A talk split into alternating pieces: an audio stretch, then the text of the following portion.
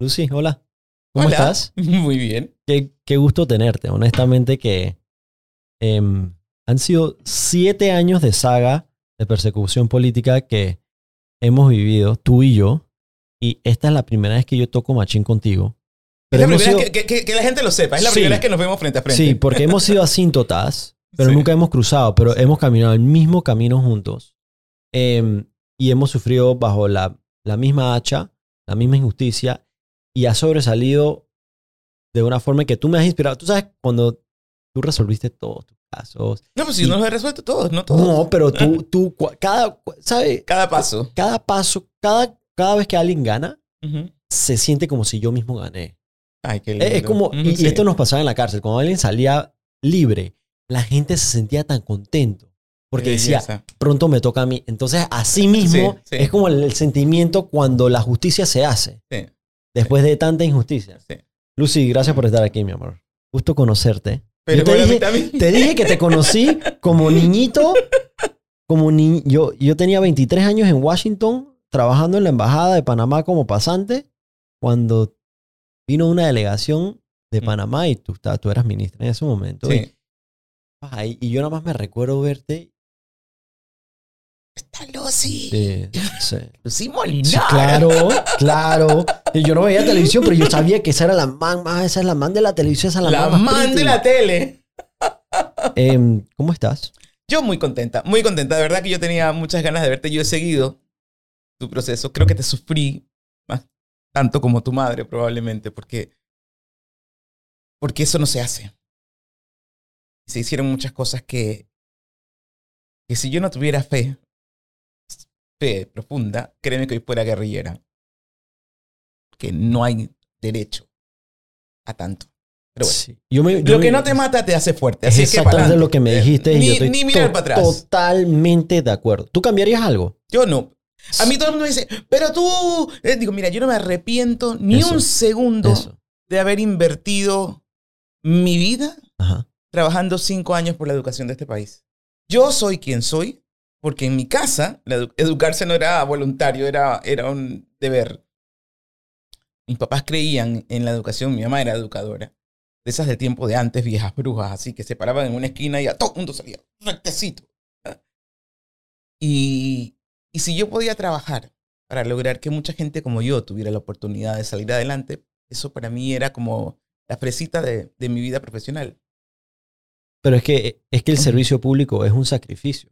Mira, te voy a decir una cosa, es un sacrificio, pero es tan bonito, Ajá. es tan bonito, es tan bonito servir. Lo que pasa es que aquí no se entiende eso y si tú no trabajas para fulanos, menganos y no sé qué, si no complaces, te pasa lo que me pasó a mí. Yo no fui a complacer, con lo cual cuando comenzaron a desbaratar todo lo que tanto construyó construir, lo tanto costó construir, eh, yo llamaba y decía, la gente decía, no, mira, Lucy, no, es que esto es político. Tú sabes, yo decía, pero es que educación no es político. Cuando hicimos eso fue por el bien. Ah, no, no. Cuando a mí me comenzaron a perseguir, eh, me acaba- viniendo para acá me acordaba de una anécdota. Yo fui ante, a donde uno de los fundadores de la prensa un día. Le digo, oye, todo lo que están diciendo es mentira. Aquí están las pruebas. Le llevé papeles, no sé qué. Me dijo, con esta cara con la que me estás mirando tú. Lucy, tú no me defendiste cuando Martinelli me atacó, así que ahora aguanta callada. Ah, Me lo puso por escrito, así que tengo, no estoy Wow. inventando un cuento. Ahora, así que aguanta callada. Ese día yo me di cuenta que estaba peleando contra molinos de viento. Yo no podía colgarme los guantes, era imposible porque no, no había racionalidad en lo que estaba pasando. Así que tocó agacharme, aguantar, esperar que el tiempo se encargara y hacer lo posible para que la, para empujar un poquito los procesos judiciales, que era lo único que para mí podía decirle al país, mira, este sí y este no robó, la verdad. Desafortunadamente, hasta la justicia fue torcida de una manera tan cruel y despiadada que yo todavía no, no logro dimensionar el impacto del daño. Porque no es un daño a Lucy Molinar. Yo salgo de esta y sigo mi vida.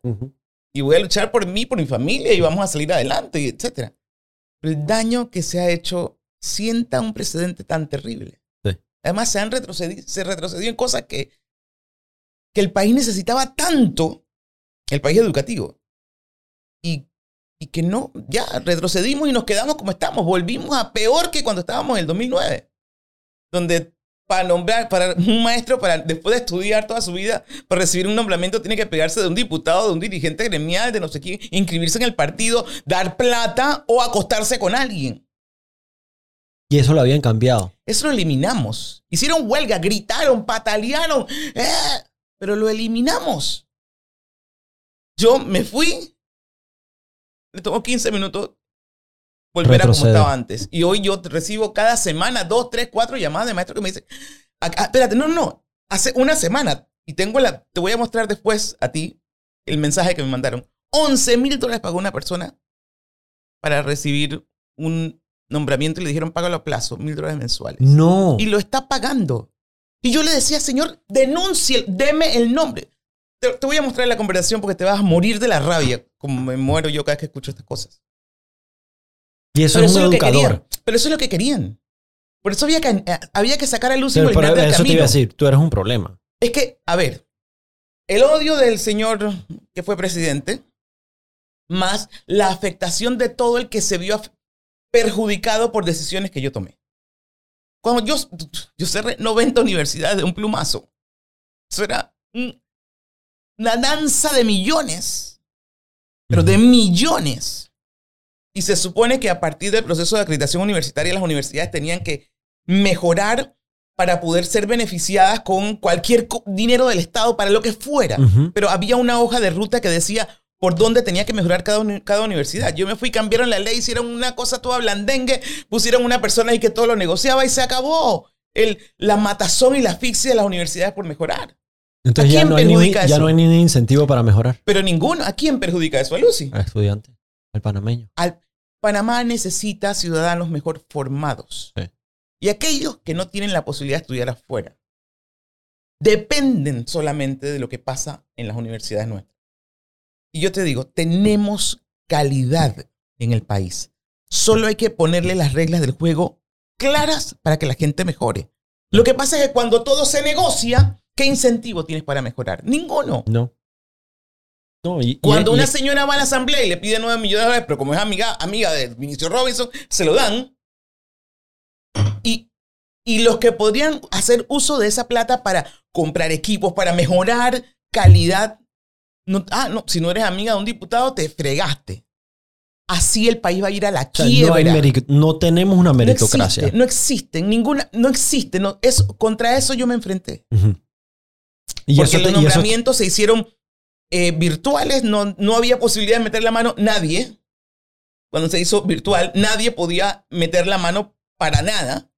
Es más, esto lo cuento porque me hace, me da mucho placer. En esa época, cuando fue presidente de la Asamblea, el diputado este de Chorrillo, Cheyo Galvez, Cheyo. una profesora fue y le dijo, oye, Cheyo, mira, dame una carta para que, que me den esta dirección de, de, esta escuela.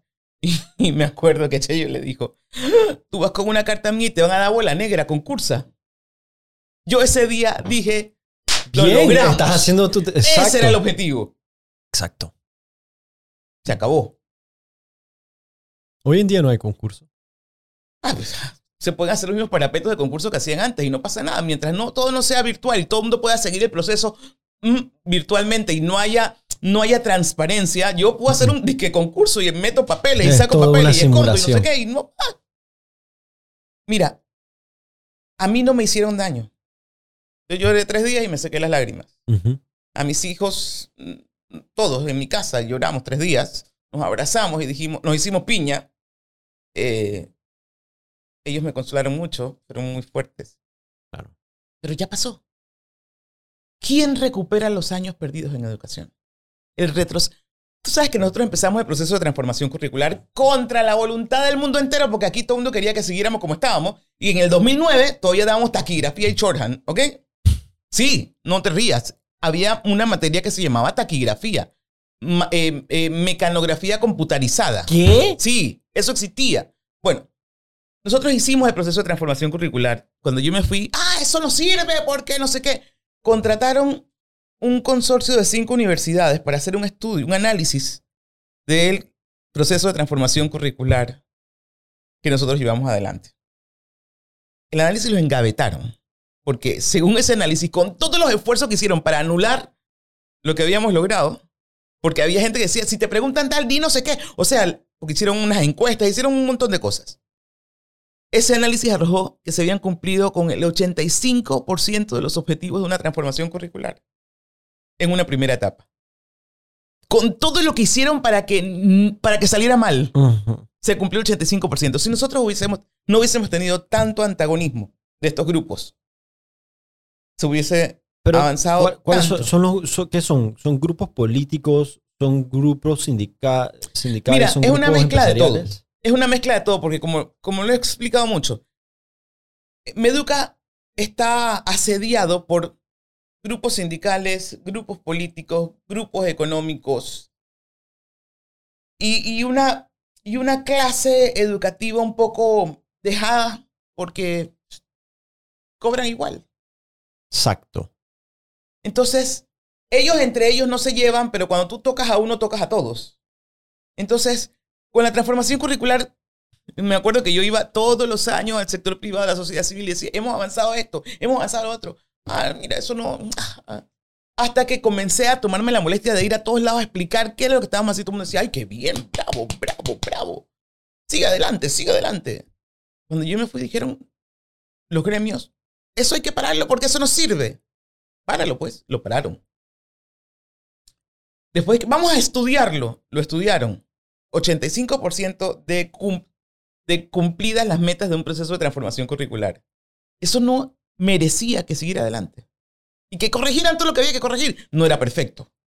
Porque no podía ser perfecto. Nada en la vida es perfecto. Y además, teníamos que luchar tanto contra tanta gente que se oponía que corríjanlo, pues. Pero Lucy, 85%, un momentito, 85% de índice de éxito suena, suena más exitoso que 15% de, de, errores. De, no, pues, no, ¿a qué voy? De 15% de éxito que es ese programa de Panamá Inglés. ¿Cómo que era? Mm. Que solamente 15% de los... Exactamente. ¿Y cuánto costó eso? 270 millones de dólares. Y nadie ha preguntado cómo se administra un centavo. ¿Cómo se llamaba eso? Panamá bilingüe. No me acuerdo. Panamá bilingüe.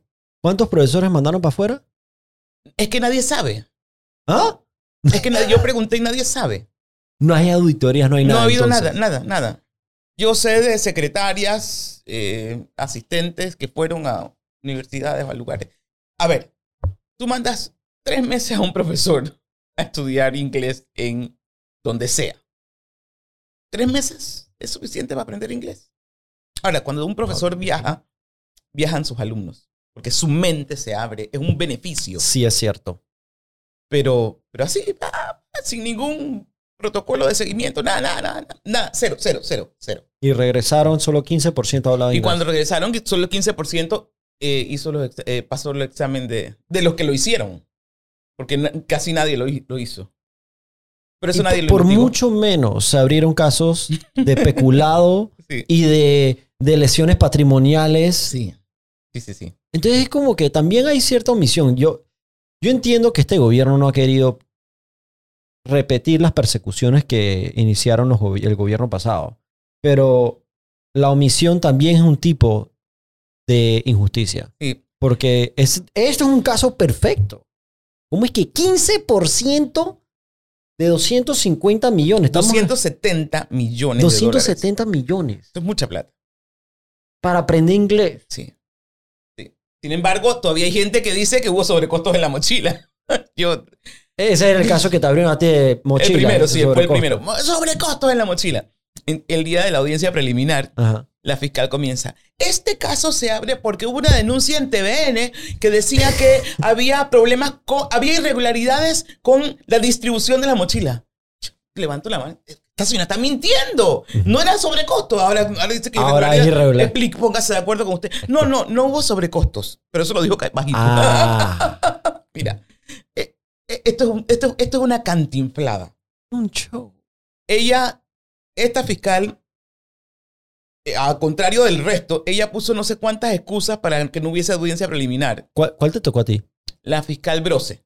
Primero, después hubo otras.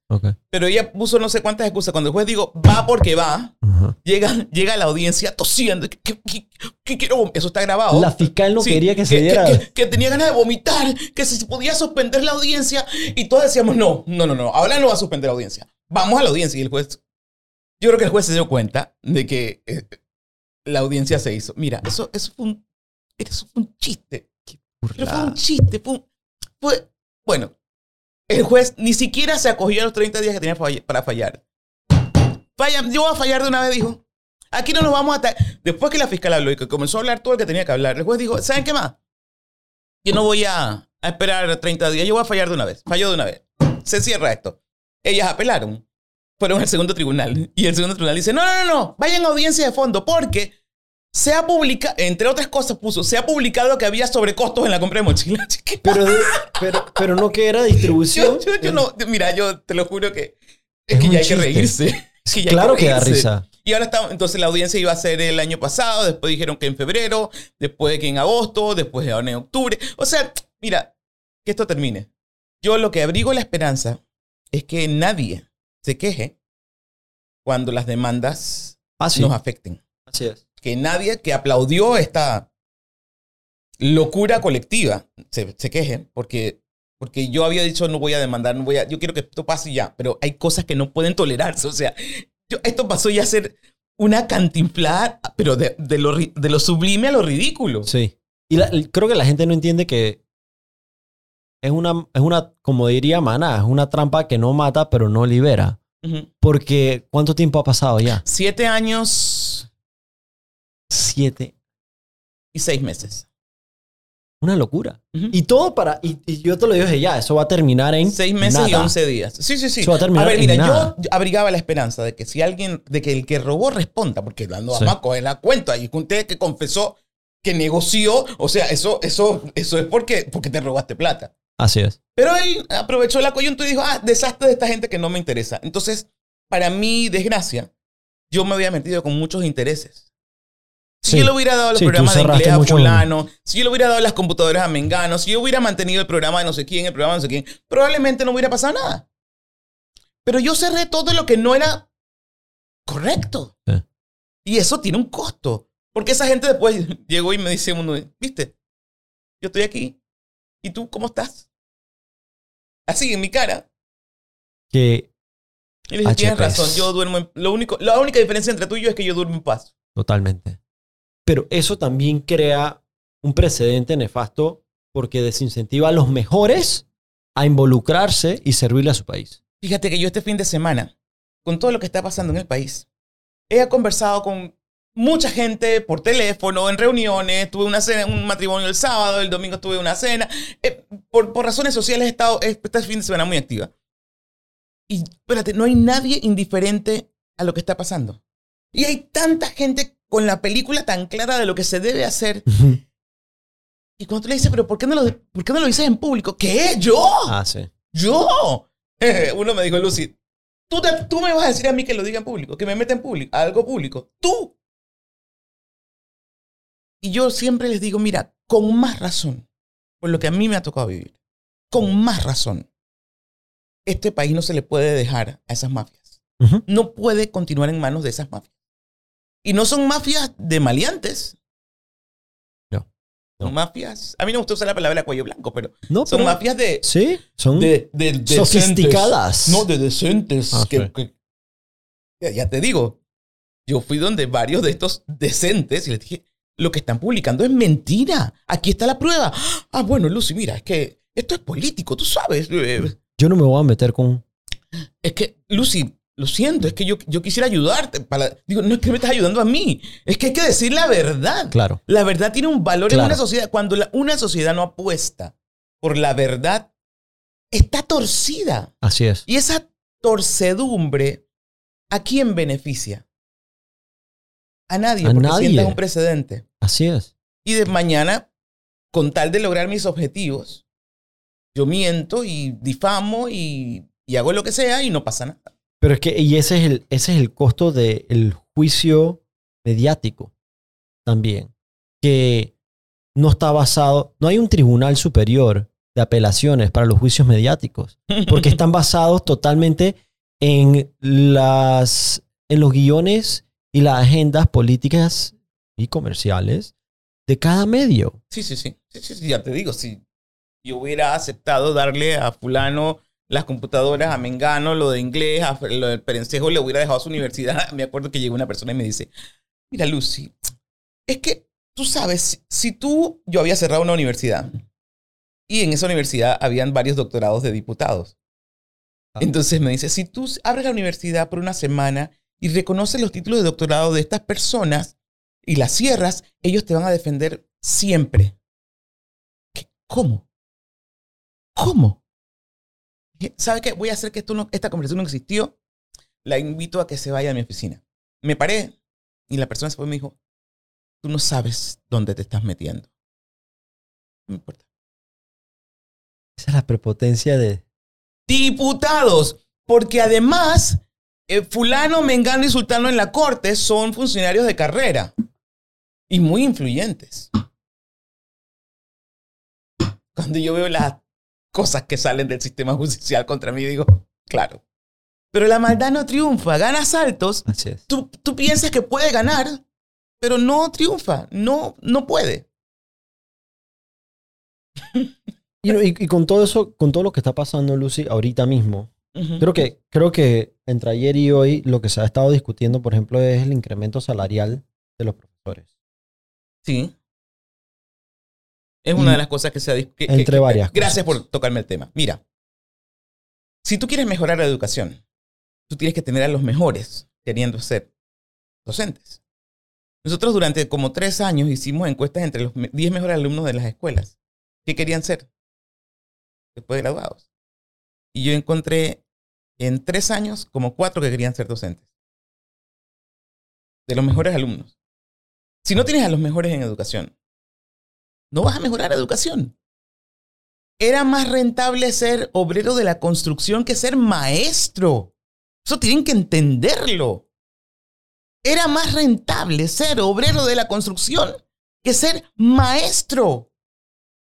Entonces, todo el mundo dice, es que ya dio ese aumento porque era un año político. Nosotros habíamos planteado ese aumento un año antes y los gremios, como no querían evaluarse, lo echaron para atrás, y- nos hicieron echar para atrás porque hicieron una huelga y como la opinión pública estaba tan revuelta y no sabían separar educación del resto político, no lo dejaron. Pero yo decía, yo no me puedo ir sin dejar un aumento importante.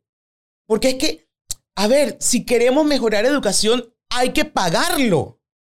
Entonces, este aumento se propuso contra un sistema de evaluación Epa. que no era evaluación personal, que es lo que se hace ahora, que es un formulario que llenan y todo el mundo sale bien. Era un sistema de evaluación de centro educativo. Para que uno tuviera el aumento, tenían que, tenerlo, tenían que cumplir los requisitos del plan de mejora de cada centro, específicamente de cada centro. O sea, la primera etapa era, cada centro hacía una autoevaluación de cómo estaba. A partir del resultado de esa autoevaluación, con unos parámetros que se les daban, con unas rúbricas, etcétera, a partir de esa autoevaluación tenían que construir un plan de mejora y comprometerse a una serie de cosas. Gente de afuera venía a ver el plan de mejora y le decía, ajá, puedes poner esto, puedes quitar esto, puedes mejorar en esto, puedes profundizar esto. Sobre ese plan de mejora que firmaban docentes, padres de familia, administrativos y estudiantes, la escuela tenía una hoja de ruta para avanzar y mejorar. Entonces se les daba el aumento. Claro, era basado en resultados. basado en los resultados del plan de mejora. A los tres años, volvían a hacer una autoevaluación para ver el cumplimiento de ese plan de mejora y sobre esa base se decía, ¿se les da o no se les da el aumento?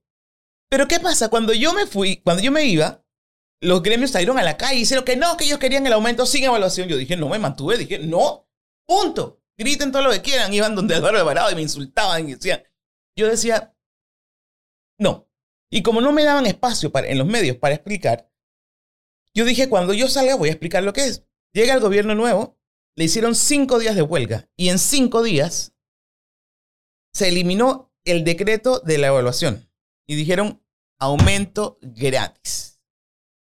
Sin nada a cambio. Sin, a resultados a cambio. cambio, sin mejoras. Si aquí se hubiese respetado ese proceso de evaluación, hoy el país... Mira, dos cosas que yo creo que, que, que, me- que son como una puñalada, así que me duelen mucho. El proceso de evaluación y la, y, y la capacitación docente en el uso de tecnología en el aula. cuando ellos suspendieron el programa Entre Pares, se llamaba. Porque formábamos a los que ya tenían experiencia en tecnología Ujú. y ellos capacitaban al resto.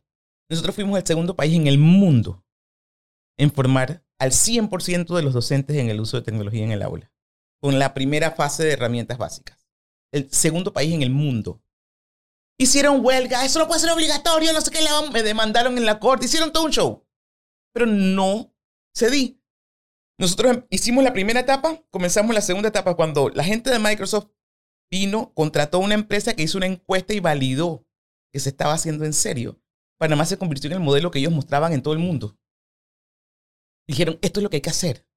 ¿Esto era de qué? ¿2010? 2000? En el 2012 ya 12. habíamos capacitado a todos. Y empezamos la segunda etapa y dejamos, y, y, y como el 15%, los 20% de los maestros ya habían empezado la tercera también. Nosotros dejamos seis etapas diseñadas para que fueran creciendo. Si eso se hubiese mantenido durante la pandemia, aquí no hubiese habido un estudiante sin clase. Porque paralelamente habíamos creado una cosa que se llama CSI, que era Cuerpo de Solidaridad, Solidaridad Informática, que era la La palabra capacitación. no, es que era, Es que la palabra solidaridad me la han prostituido y me la han malversado en este No. gobierno. Pero en ese entonces ustedes hicieron CSI. CSI, Cuerpo de Solidaridad Informática. Ok. Sí. Eran unos muchachos de estos que saben mucho de tecnología, Sí. que eran como los COD de, la, de nuestra época, pero ellos eran los que entrenaban a sus compañeros en el uso de tecnología. Antes de darle computadora a los estudiantes, ellos recibían una capacitación y ellos capacitaban a sus compañeros. Ah. Entonces, ellos, eh, ellos tenían las licencias para abrir la- los Facebook de la escuela, la comunicación intraescolar. Había unas etapas. Paralelo al crecimiento de los docentes, había una etapa de crecimiento de los estudiantes para que fueran caminando de la mano. Si eso no se hubiera suspendido, todos los estudiantes hubiesen tenido computadora. Todos. Desde las comarcas recónditas hasta el centro de la ciudad. Y todos los docentes hubieran estado en. En, con- en, en comunicado, en comunicación con sus, sus estudiantes y hubieran podido seguir las clases perfectamente virtuales. Todos.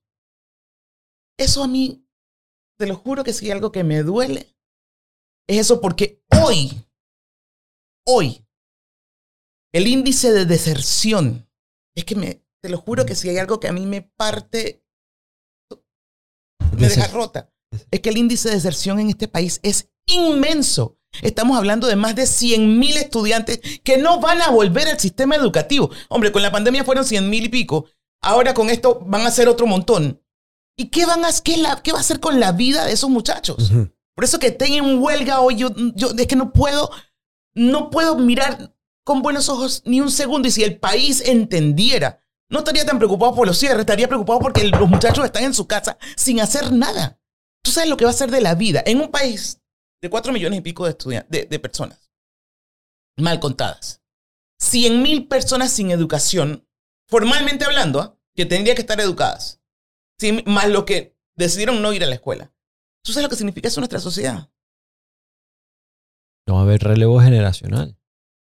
No solo No eso. ¿Qué van a hacer esos muchachos con su vida? Ah, ¿Qué van a hacer? Si alguien tuvi- estuviera midiendo lo que eso representa, es que estaríamos todos llorando la estupidez colectiva que estamos viviendo hoy. Porque, a ver, que se entienda, es legítimo la reclamación que hay hoy en la calle. Panamá es un país caro artificialmente. sí. Tú- a mí me sale más caro un supermercado aquí que en Milán, donde vive mi hija. Así y es. Milán es una ciudad cara en Europa, donde los salarios son inmensos. Eso es artificial. Alguien tiene que sentarse y decir, bueno, bueno, bueno, vamos a hablar de ética empresarial. Eso. ¿Cuánto es un margen de ganancia razonable? Eso, hay, eso, eso sí es necesario. Pero esta estupidez de que canasta básica. ¿Por qué en en lugar de luchar por canasta básica para que los, in- los indígenas puedan comer mejor, no dicen vamos a crear, vamos a crear empresas para que ellos puedan desarrollarse? Eso. Vamos a crear INADES allá en las comarcas para que ellos allá puedan en usar ese montón de tierra que tienen para algo. Epa. Vamos a crear caminos de producción para que puedan vender lo que producen y Generar convertirse en, ingresos. en personas independientes y autónomas, no depender del bono y del beneficio de la migaja que le da el gobierno. Ahora, para eso el gobierno también tendría que bajar, reducirse la mínima expresión para Eh, facilitar la vida y el desarrollo de empresas y de, y, y de autogestión. Pero es que es mucho más fácil para un gobierno emitir. Es que hay gente que, hay gente que, quiere al pobre imbécil para que sea borrego. Es que eso, eso es lo que Sí. la gente no entiende y me da tanta rabia. Es que lo que necesitan a la gente Las quieren. bruta para, quieren que, para que no para que, para que no piense. Y ese es el tema. De, ahí, aquí es donde entra- entra la educación. Y ese es el gran tema. Es mucho más fácil tener un, un país Ay, no. A ver, bruto, pues. que para no- decirlo así. que nadie me malinterprete porque he usado palabras muy feas. Yo sé que como las- aquí estamos tóxicos, No, me hay- van a caer encima porque como ella habla así. Lo siento. Mm, No le prestes atención Mayer. a los delicaditos. No, eso no. eh, Créeme, ni los call centers, ni todas estas que, que andan alborotados por ahí. en mi contra. No me importa. Porque ahora yo no usaba mucho mis redes sociales. Ahora las estoy usando un poco porque tengo que desahogarme. Ando, Y me parece bien, eres el desahogo de muchos. uso mis redes sociales eh, y, y leo. Y ya aprendí a identificar quiénes son los de los call centers.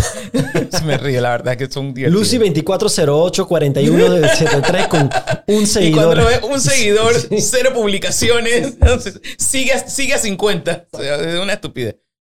Pero, pero es que no es, mira, no es justo. No es justo. No, si, si pensaran un poquito más allá de sus malditas narices, se darían cuenta que aquí hay espacio para todo el mundo. Sí. Para que todo el mundo viva, tenga prosperidad.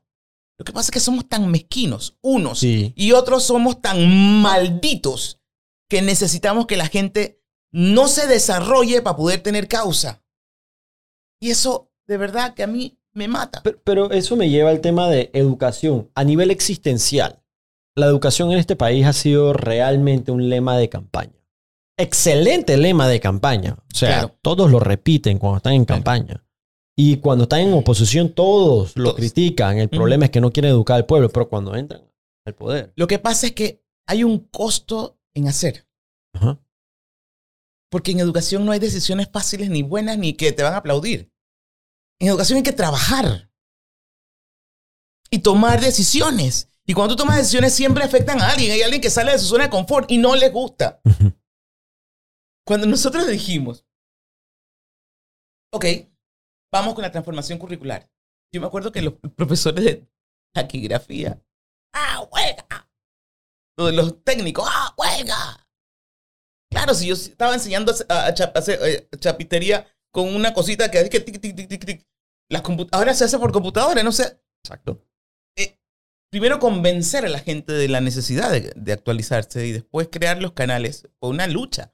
Pero una vez que se hizo, por ejemplo, los técnicos, que a mí eso es, es otra de esas cosas que me duele, los técnicos eran muy resistentes. Pero una vez que ellos vieron la ventaja de estar actualizados, nosotros comenzamos con ellos un proceso que era precioso. Hacíamos congresos anuales con las universidades técnicas, la tecnológica sobre todo, todo el sector privado que tiene industria y las escuelas técnicas. Ellos tenían que reunirse una vez al año, todos los años, para revisar lo que estaban haciendo, para ver si estábamos preparando a nuestros estudiantes para el mundo profesional o para el mundo académico. ¿Cuáles que son los dos destinos? Los muchachos de la escuela salen para o seguir estudiando o trabajar. Entonces tú tienes que estar relacionado con esos dos sectores para saber si estás preparándolos como debe ser para las dos cosas. Entonces creamos unos congresos anuales que tenían que hacerse a mitad de año, donde la empresa privada jugaba un papel importantísimo. Yo me acuerdo que el primer año fue medio flojo, pero el segundo año fue espectacular porque iban los dueños de las empresas y sus directores de recursos humanos. Era unos debates espectaculares y se sacaba en blanco y negro lo que las cosas que había que mejorar en el pensum académico. Entonces esos profesores, para la reactualización del currículum, metían las cosas que descubrían en el Congreso que eran necesarias. En cada área, automotriz, eh, electricidad, eh, eh, plomería, no sé qué, todos los ámbitos de la formación técnica se reunían con empresas y con universidades para poder perfilar cuál era La necesidad la necesidad o la oportunidad para que los muchachos salieran mejor Claro. formados. Se hicieron, se hizo por tres años. El último año lo hicimos a- así empujones porque ellos querían que lo hiciéramos. Yo les decía, pero si viene un nuevo bien, lo hicimos a la brava, porque todo el mundo quería hacerlo.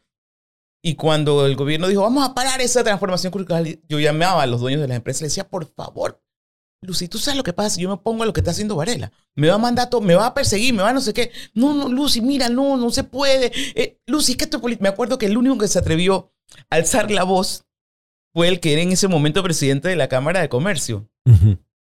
Y el tipo dijo, a mí no me importa, yo voy porque voy. No te puedo explicar. Que en paz descanse todo lo que le hicieron. Pero es que eso era una vaina. Ahí- es donde yo digo que el problema, pero Lucy, pe- yo, yo no tengo tu experiencia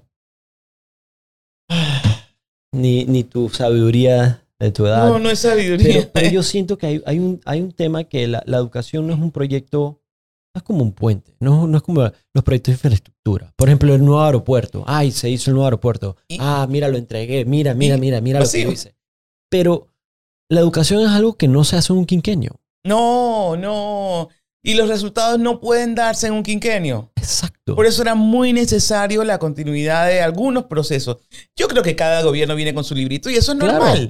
Pero hay cosas, habían pequeñas cosas que tenían que, que superar el quinquenio. Y que si querían cambiar para llevarse el trofeo, lo hubieran cambiado. Claro. Pero podían haberlo. Pero cambiado para mejor. No para estancarlo. Claro.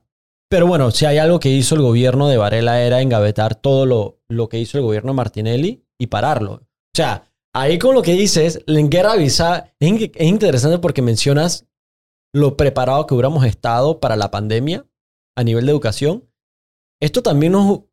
Este es el mismo caso de la ciudad hospitalaria. Mm. Es el mismo caso. Si hubieran seguido ese proyecto, hubiéramos estado listos y no hubiera tenemos que hacer hospitales modulares. Em, Mira, un ejemplo de eso. eh, y no lo había dicho porque estaba esperando que terminaras dizque el diálogo es en Veraguas. Mira, nosotros creamos el concepto de institutos superiores. Porque muchos muchachos de las escuelas técnicas no van a la universidad. Pero si tú les das dos años de instituto superior, lo preparas mejor para ganarse la vida. Ujú. Entonces habíamos creado uno en Chorrera, en Colón, en Bocas de Toro, en Chiriquí, en Darién y en provincias centrales, que era el IPT de Veraguas. Comenzamos la construcción de un, de un era un colegio grande con, con infraestructura importante, o sea, era una cosa grande. Ese colegio estaba supuesto a inaugurarse eh, a principios del año escolar del 2015. Todavía no se ha inaugurado. Todavía no se ha inaugurado. Yo te lo juro que tengo... ¿Tú sabes cuánta gente podía estar saliendo adelante? Porque que la idea era que el colegio se mudaba a esa nueva instalación de día y de noche funcionaba como instituto superior.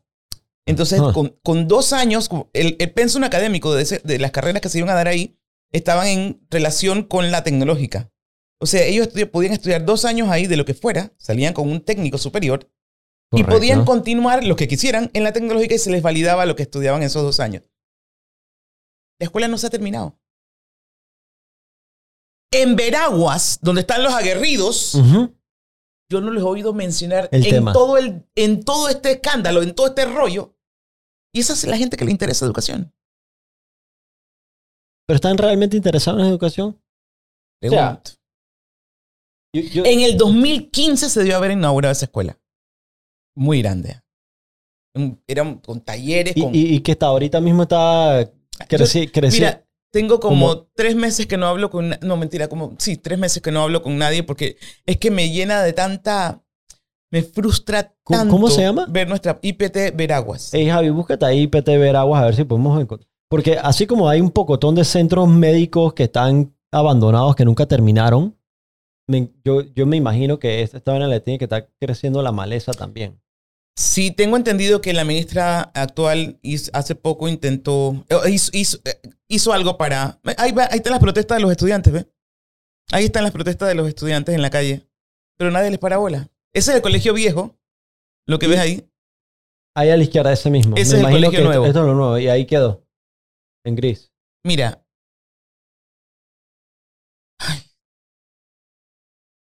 ¿De qué fecha es este artículo? Oficial.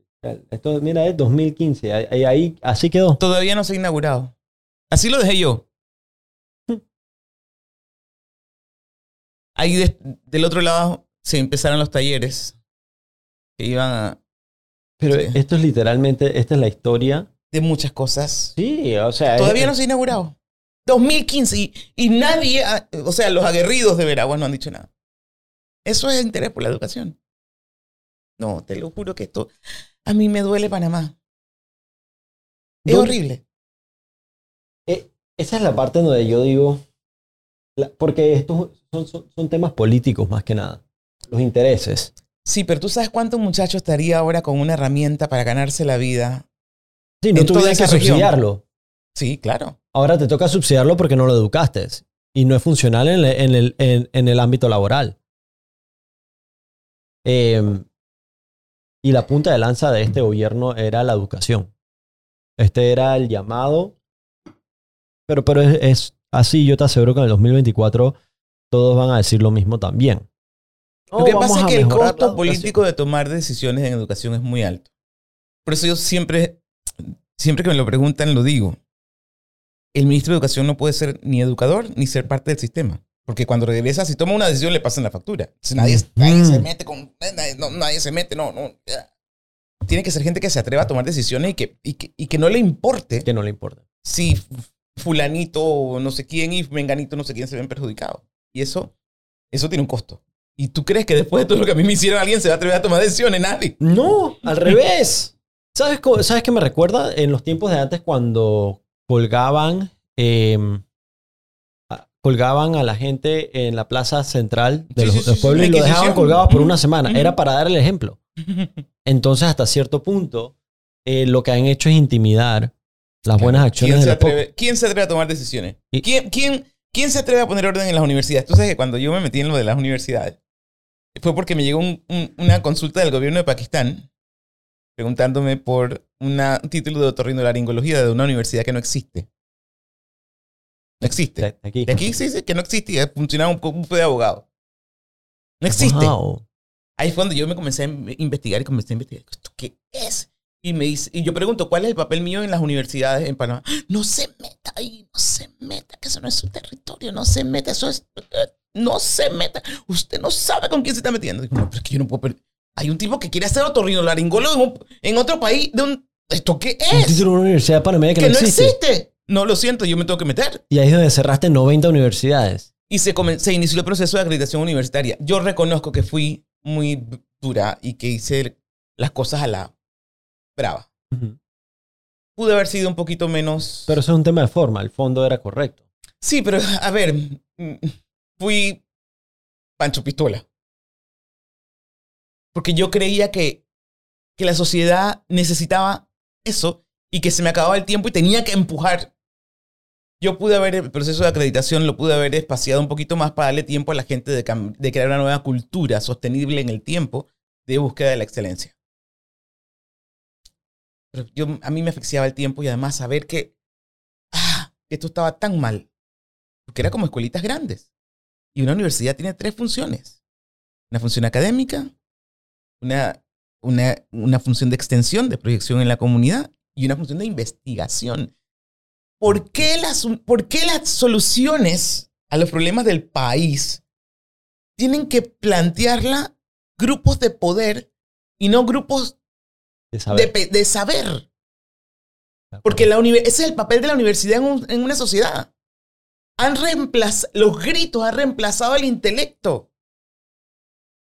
Y, y para mí era importante empujar que las universidades hicieran investigación, hicieran extensión, que, que la academia tuviera un, un efecto en la sociedad. Pero claro, debía haber sido más suave, menos confrontacional, menos... No sé. Ah, yo no me arrepiento, pero, pero creo que hubiese sido más efectivo. Lo volverías Más a hacer. ¿Qué, as- Lo volverías a hacer. qué cosa? Si te, si, No, no, ni me preguntes eso porque todo el mundo dice, ¿y ella por qué ahora sale? Yo nunca he dejado de salir. Lo que pasa es que hay un momento que te tienes que callar porque Sí, tú por sabes que no jurídicos. todo lo que digas, todo lo que digas es tirado en el tinaco porque aquí me montaron una campaña tan Casi, casi que yo me había robado el, el Puente de las Américas. No, y entonces cuando comprobaste tu, tu inocencia... Nadie rectificó. Nadie, nadie corrigió. no, no. no. Nadie publicó nada. No, no, nadie- Especialmente el amigo este que dijo ahora comes calla- ahora aguanta callada. Aguanta callada que tú no me ayudaste cuando Martinelli me persiguió.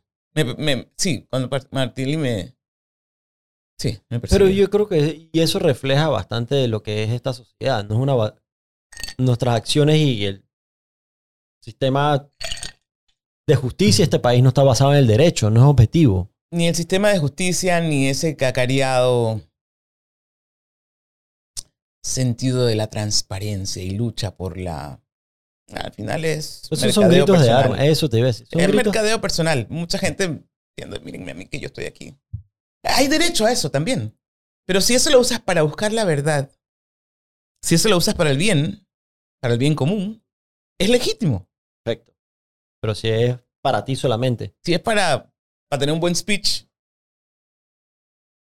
es un desperdicio. Y ahí es donde- a mi criterio ahí es donde estamos parados ahorita mismo. La falta de liderazgo. Ahorita mismo las circunstancias en las que estamos parados como país ha demostrado que estamos en una falta de liderazgo. Hay, mu- hay mucha más ambición, mucho más capricho en nuestra clase política para llegar al poder que liderar. Y pocos de los que están postulados. Para 2024, todos quieren ser presidente, pero ninguno quiere ser líder. Y lo ves con las acciones de ahorita, que ellos toman ahorita. Pecho al Ay. suelo. Los diputados están pecho al suelo. No han dicho Y, nada. ellos, y, y- y te voy a decir una cosa, ellos son el detonante de esto. El whisky le salió caro. El- ey, yo, yo lo dije, y no se trataba del precio de esa botella, No, era, eh, era el tupé, el, el actuar, la soberbia con la cual celebraban juntos. Mira, el pueblo no es tonto. Yo creo que aquí la gente subestima al panameño. El pueblo no es tonto. No tiene la educación que merece, pero el sentido común que tiene es agudísimo. Agudísimo.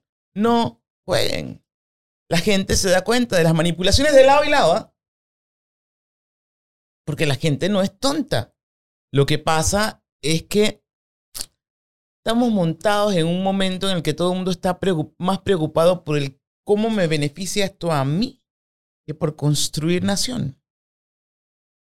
Así es. Y eso hace que la gente se confunda y crea en cantos de sirena, pero recula de una vez. Y no se equivoquen. O sea, cuando yo veo esta comparsa de gente que dice que va a ser presidente, digo, socorro. ¿A quién beneficia eso? Ah, ellos mismos. La gente que se vende, las oyes hablando. Soy, o soy. Yo creo que también llegamos a este. Ahorita mismo, por ejemplo, ahorita mismo están todos estos eh, precandidatos, o como se dice, eh, eh, están postulándose a independientes, ¿verdad? De- desde una Zulaya presidente hasta un Casija alcalde y, y todos estos pelados que quieren ser ahora diputados independientes. Y yo lo único que puedo decir es: lo último que yo quiero escuchar es otro político más. Porque la clase, tú tienes la clase baja, la clase media, la clase alta y luego está la clase política. Y a mi criterio podemos hablar de la canasta básica y de fijar el precio de la gasolina y todo, pero nada de eso resuelve el problema que es la clase política en este país. O sea, tú le puedes pedir a la clase alta que no pida el subsidio cuando va a llenar el tanque de gasolina, pero ¿qué le estás pidiendo tú a tus diputados? que tienen para llenar su propia gasolina, pero todavía le pasan la factura al Estado. Y así consecutivamente, yo creo que esa es la, esa es la indignación que este país Ujú. tiene. Y cuando, cuando se minimiza y se sintetiza todo a es que es la canasta básica y es que es la gasolina, No. estás perdiendo de vista lo que realmente es. Que el problema social es. ¿Te- ¿Te recuerdas?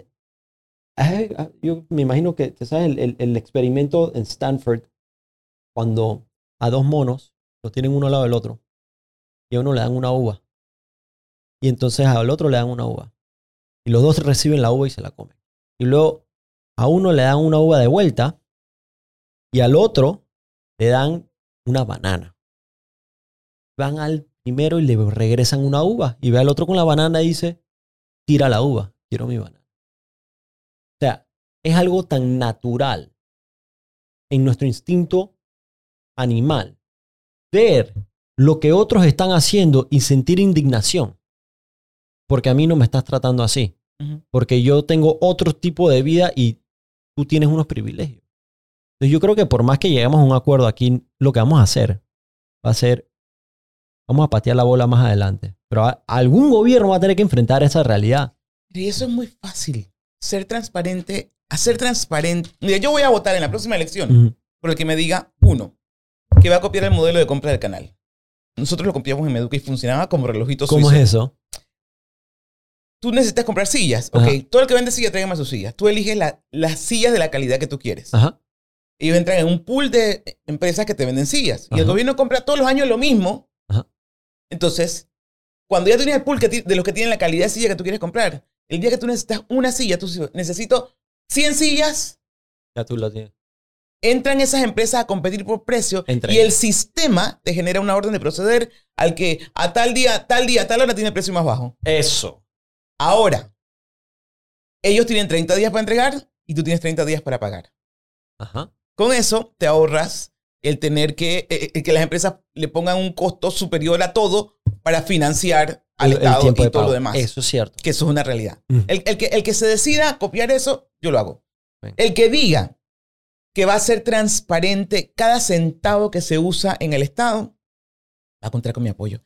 Con eso acabas la, cor- la corrupción. Sí. Yo me acuerdo que yo fui tres años, hice informe de gestión, eh, perdón, tres años no, todos los años hice informe de gestión, hicimos unos mamotretos así de cómo gastábamos cada real, se lo entregábamos a la sociedad civil, a los medios, a no sé qué. Aquí está nuestro informe de gestión, to- todos los libros. Yo me acuerdo cuando yo fui a la vez, yo llevé todos mis informes de gestión, con todo, hasta el último lápiz que se compraba en Meduca, estaban los informes de gestión. Por eso cuando a mí me trataron, cuando llegó el nuevo gobierno, ellos contrataron como cinco grupos de auditores que fueron a Meduca a, Auditar A dizque, las buscar. Ajá. y no encontraron nada porque todo estaba, pero todo estaba en libros así como súper, cada compra, cada cosa, todo, todo, todo, todo, todo estaba publicado y publicado además. Pero claro, nosotros éramos una institución.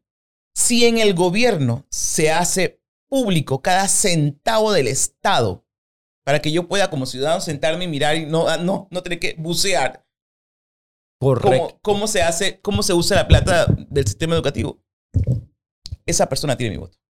Justo ayer yo le decía a una persona que está corriendo para un puesto de elección pública eh, como independiente.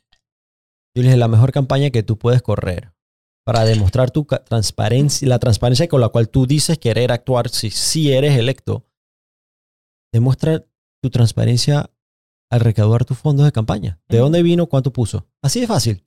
Cuando a mí Sí. me hablan de, de independencia, yo digo, a ver, ¿independientes de quién? ¡Eso! ¿Independientes de quién y de qué? ¡Eso! Give me a break. A mí me da mucha risa porque... Lucy, eres la única otra persona que lo escuché, que lo ¿Independientes de qué? ¿De quién? Yo creo que hay un gran... Han hecho los independientes en la asamblea, han hecho un bonito esfuerzo, porque sí lo han hecho, Sí. y sí hay cosas rescatables. Lo que pasa es que no es porque yo me tengo la, la etiqueta de independiente voy a resolver problemas, porque ellos cinco han tratado y no han resuelto. Sí, así es. Han sido una voz importante. Nosotros como, como país tenemos que tener la decisión de buscar gente que sea capaz de cambiar la forma de administrar el Estado. Ujú. Seas independiente de partido, de lo que sea, no me importa. Yo lo que quiero que me digan, no una frase bonita de campaña. Comprométete a hacer uno, dos y tres puntos. ¿Y sabes por qué es tan importante el manejo del dinero? Para que la gente tenga confianza. Porque próximamente vamos a tener un drama nacional de marca mayor. Y están tratando de taparlo para que le quede al otro gobierno a ver cómo me miro por un lado. El Seguro Social, en el renglón de invalidez, vejez y muerte, está en cuidados intensivos. En el 2024 probablemente no haya plata para pagar las jubilaciones. Porque la cantidad de gente que cotiza es inferior a la gente que cobra. Ay, la- Y eso es porque la gente dice, se robaron. el se-". No, no, no, es una operación matemática. Ajá. No es que se robaron la plata, no es que no, no, no, No. no. Es que la cantidad de gente que cotiza es mayor que la gente, es menor que la gente que cobra. Y la gente que cobra dura más años que lo que estaba previsto. Así es. Entonces, y nadie quiere incrementar nadie el... quiere ni la edad de jubilación, ni la cuota, ni na- nadie quiere que se dé un paso. Pero la realidad es que la plata se está acabando porque estamos pagando las jubilaciones hoy con las reservas. Wow. Y nadie quiere hablar de eso. Entonces, si seguimos con una gente irracional tratando de ganar gracia en la calle, diciendo aquí vamos a, a bajar la gasolina, ¿eso de dónde sale? De- Del Estado. epa, epa. Cuando tengamos que enfrentar los, los pagos del seguro social, ¿de dónde va a salir esa plata? Si, si estamos en dedicatoria y complacencia. Así es. Y yo no digo que el, el combustible no había que bajarlo. Pero yo aspiro que esa baja de combustible se está haciendo con ahorros del Estado Es que esa es la parte donde... y no con deuda. Porque para el seguro social, seguramente vamos a tener que endeudarnos más. Pero es que nos estamos endeudando ya para pagar la planilla estatal. O sea, este, este gobierno aprendió que no es necesario incrementar ingresos toda vez que puedas emitir nueva deuda externa. Este y anterior. Pues, te diría que se, se volvieron adictos a la deuda. O sea, no saben hacer un real.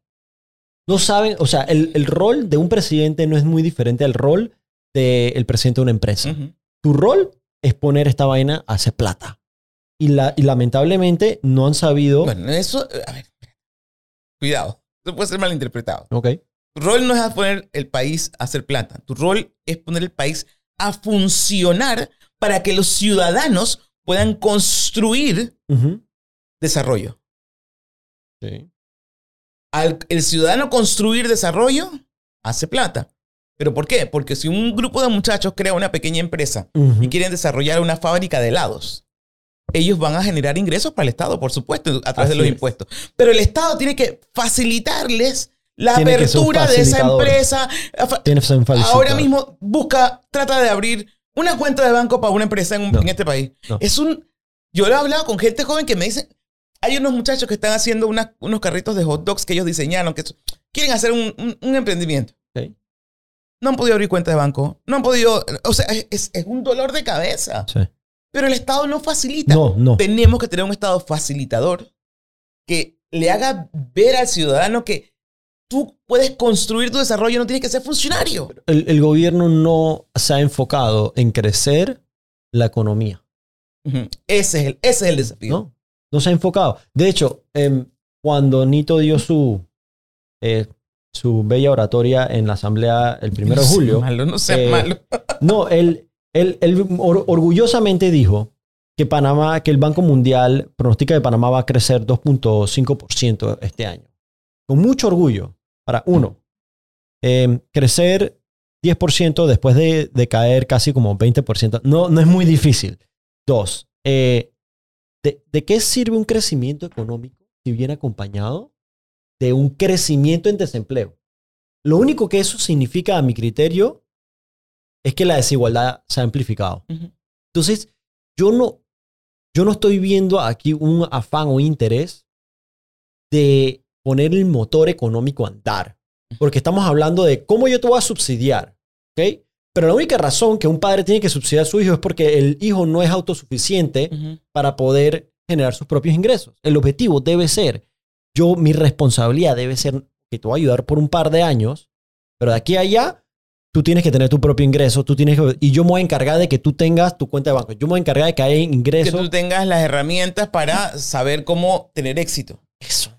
Lo que pasa es que, a ver, ese esa tasa de crecimiento de los países son números. Son números que no necesariamente representan algo en la vida de la gente. Y aquí tenemos un, un- una, Panamá ha tenido una gran ventaja, que ha tenido una clase, una clase media grande y sólida, que ahora mismo la estamos acabando. Porque por un lado estamos pidiendo subsidio y por otro lado la gente no paga impuestos. ¿Quién sostiene este país? Así la es. clase media. Así es. Entonces, cuida tu clase media, dale herramientas para que Así crezca, es. para que pueda hacerse sólida, para que pueda hacerse independiente, que eso sí permea hacia abajo. Hacia arriba no necesitamos que permee, pero sí hacia abajo, porque crea más empleo, porque crea oportunidades, porque... Pero, pero cuando, eso pasa cuando tienes las reglas del juego claras y todo el mundo tiene oportunidades, que es lo más fácil de hacer. Pero claro, como está- todo el mundo está cuidando su parcelita, que no entren más supermercados, que no entren más no sé qué, que, no entre- que nadie venda más nada. Yo quiero. Tú me puedes decir. Tú, es que Como es ina- inaceptable el tema de la medicina. El tema de la medicina es... Es que yo, de verdad, hay que tener el alma de piedra para no haber tomado decisiones de abrir el mercado en la compra de medicinas. Es que hay que tener el alma. Hay que ser un monstruo para no entender que tú no puedes sostener tu negocio a costa del sufrimiento de los demás. Y es que con la vida de, de la gente no se juega. Estamos hablando de la salud. Sí. Habiendo salido de una crisis de salud mundial. Pero aquí hubo un juego mundial con la salud. Así. Porque Sí, hicieron pues. muchos negocios. Claro que sí. ¿Cuánto pagamos nosotros por vacuna? Nadie sabe. Nadie sabe en ningún secreto, país. Eso, eso, Todo se negoció. Pero, pero, eso ya nosotros no podemos hacer nada. Es un tema mundial. Pero Sí. en Panamá, ¿tú Ah. crees que es justo que una medicina que se compra en Colombia a 2 dólares aquí cueste 60? Y que ahora te pongan en el aeropuerto de que trae medicina.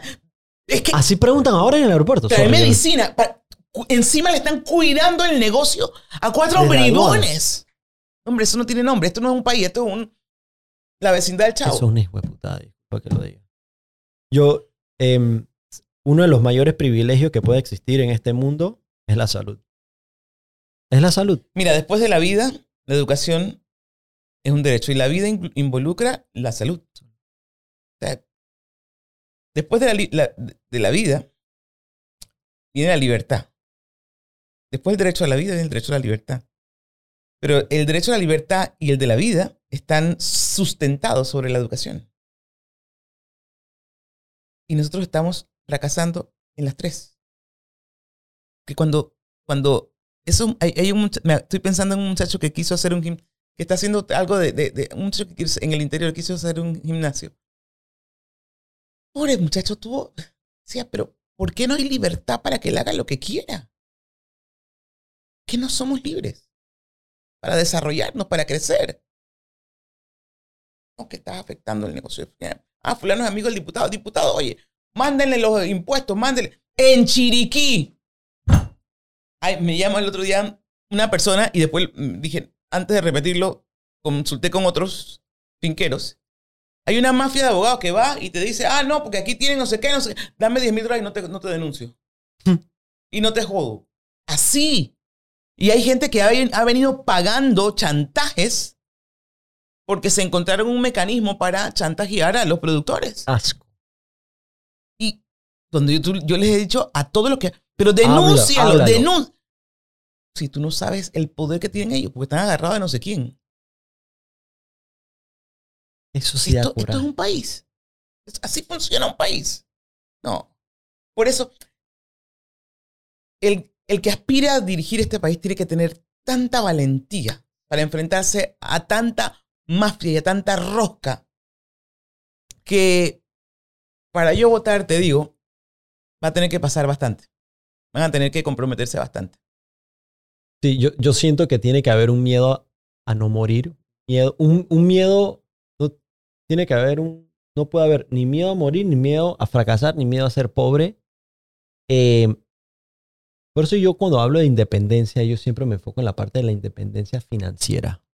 Claro. Porque a la hora de la hora, todo presidente llega a ese puesto con donaciones de campaña. Y están ahí, uno, para ejecutar su labor y dos, para pa- repagar los favores. Entonces, si tú no vienes con un músculo financiero propio, a mi criterio, es muy difícil ser el vaquero que necesita ese puesto ahorita mismo. Una persona que haga lo que se necesita, no lo que se le obliga, no lo que le piden, no lo que le exigen. Y esa es la independencia real. No es la bandera política que cargas. Em,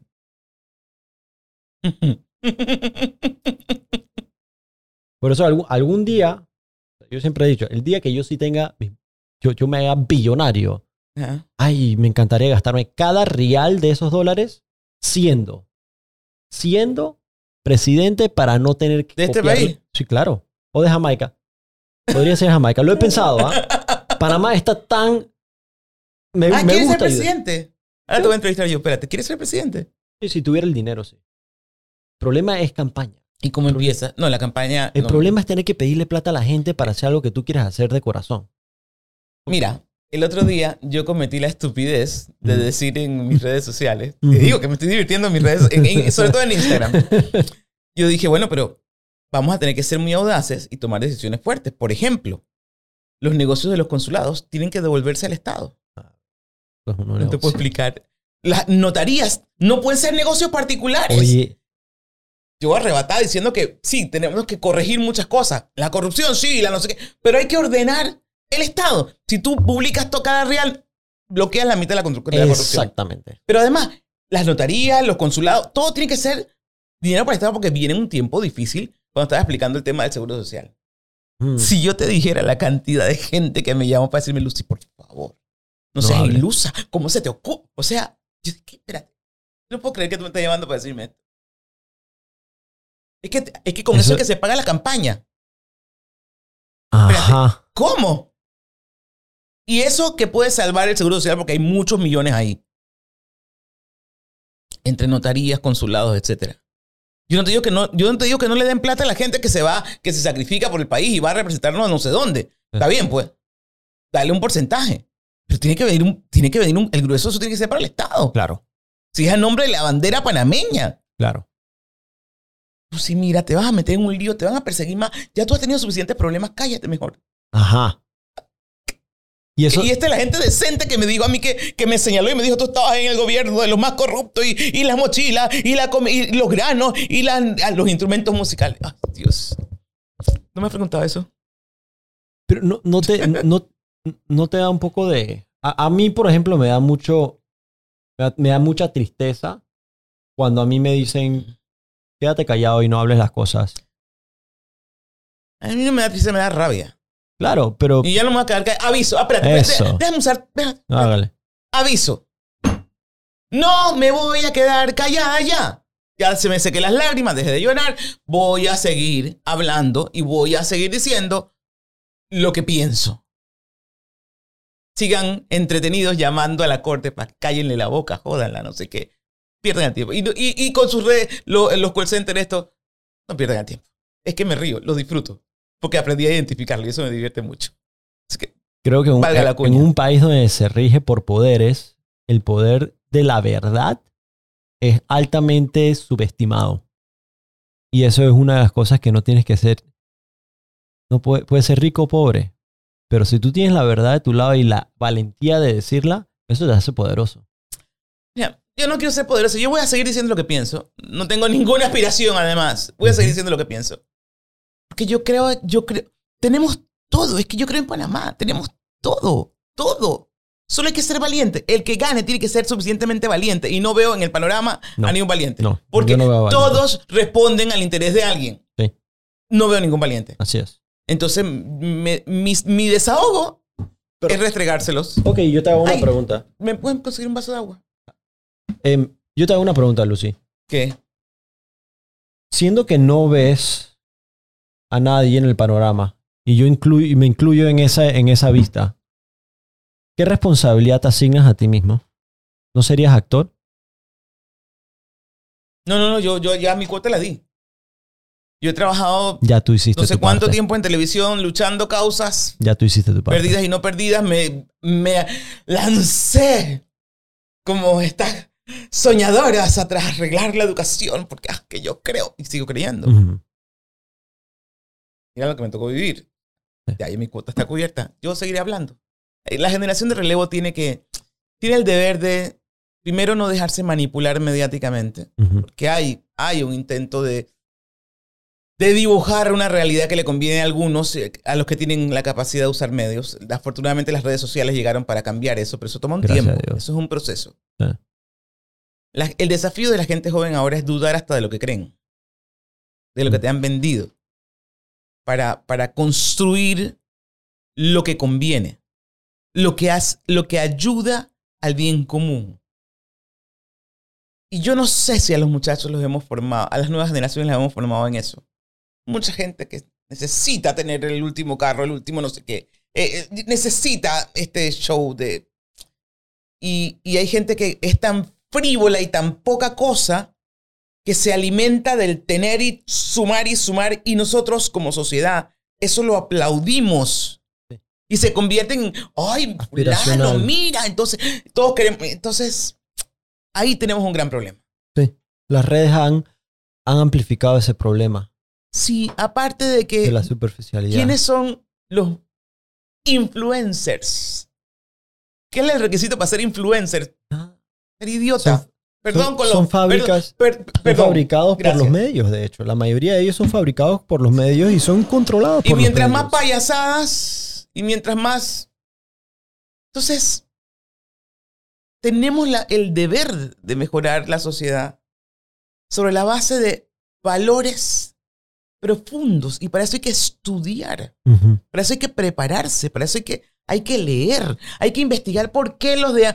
Porque, no, que esos son valores de los viejos. ¿Por qué antes eso tenía valor? A lo mejor vamos a encontrar una riqueza que, que no nos supieron transmitir. Porque yo vengo de una generación, mis papás obedecían, yo obedecí. A mí me tocó estudiar para poder enseñarle a mis hijos lo que creo. Tengo que dejarlos en libertad, ellos cada uno decidió, decide por su vida, pero yo, les, yo tuve que estudiar para, explicarles por qué, porque hay que ser puntual, porque hay que ser responsable, porque hay que vivir ciertos valores que... Porque la vida es un valor. Y porque la muerte también es un valor. Y en el lapso de la vida y entre la vida y la muerte, tienes la oportunidad de ser todo lo bueno que puedas. ¿Y qué es ser bueno? Sino un estado del, del alma